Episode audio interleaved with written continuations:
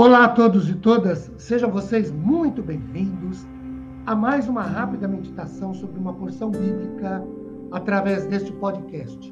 Meu nome é Ricardo Bresciani, eu sou pastor da Igreja Presbiteriana Filadélfia de Araraquara, situada na Avenida Doutor Leite de Moraes, 521, na Vila Xavier.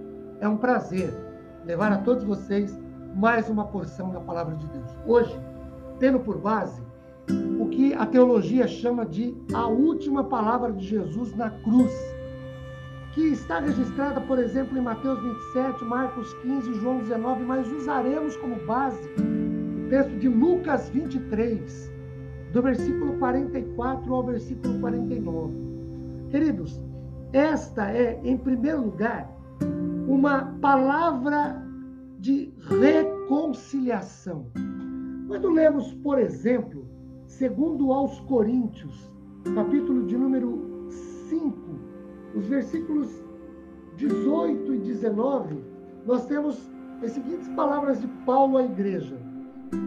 Pois por amor de Cristo, o amor de Cristo nos constrange, julgando nós isto. Um morreu por todos, logo todos morreram. E ele morreu por todos para que os que vivem não vivam mais para si mesmos, mas para aqueles para aquele que por eles morreu e ressuscitou. Jesus na cruz morreu por nós. Como diz um cântico, ele morreu a nossa vida para viver, ele morreu a nossa morte para vivermos sua vida. É uma palavra de reconciliação. Ele reconciliou é, a nossa vida, a nossa existência com Deus. Segundo, essa última palavra de Jesus na cruz é uma palavra humilde, de missão cumprida, quando ele diz: Pai, a ti entrego o meu espírito. De obra realizada, do fim das ações objetivas de Jesus em favor da humanidade, meus queridos.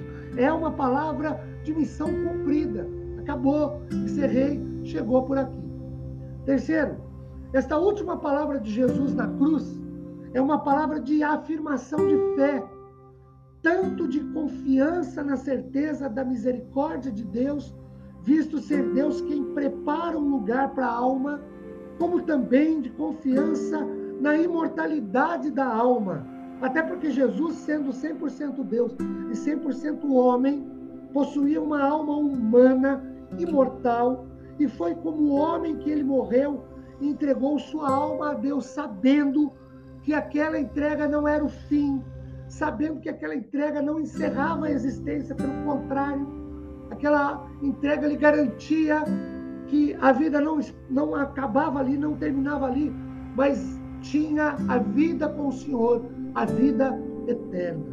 É uma palavra de afirmação de fé, de confiança, de que não morremos. Quando Jesus diz: Quem, quem, quem crê em mim, ainda que esteja morto, viverá. É nisso que cremos, é nisso que esperamos. Quarta, esta última palavra de Jesus na cruz. Pai, a ti entrego meu espírito. É uma palavra de esperança cristã quando ele diz: Nas tuas mãos entrego. Esta é uma esperança confiante. Nas tuas mãos entrego. É uma esperança segura de que Jesus sabia para quem entregava a sua alma.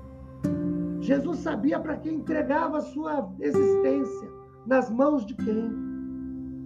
Algumas pessoas entregam suas vidas na mão de políticos, na mão de sistemas, na mão de ideologias, na mão de religiosidades, de espiritualidades.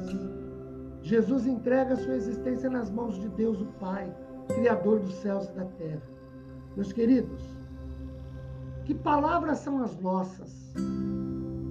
A palavra de Jesus é de reconciliação com Deus, do homem com Deus, é de uma afirmação de fé, é de missão cumprida e de esperança em quem ele entrega a sua vida. Que essas sejam nossas palavras também. Que Deus nos abençoe com paz, consolo e conforto Amém.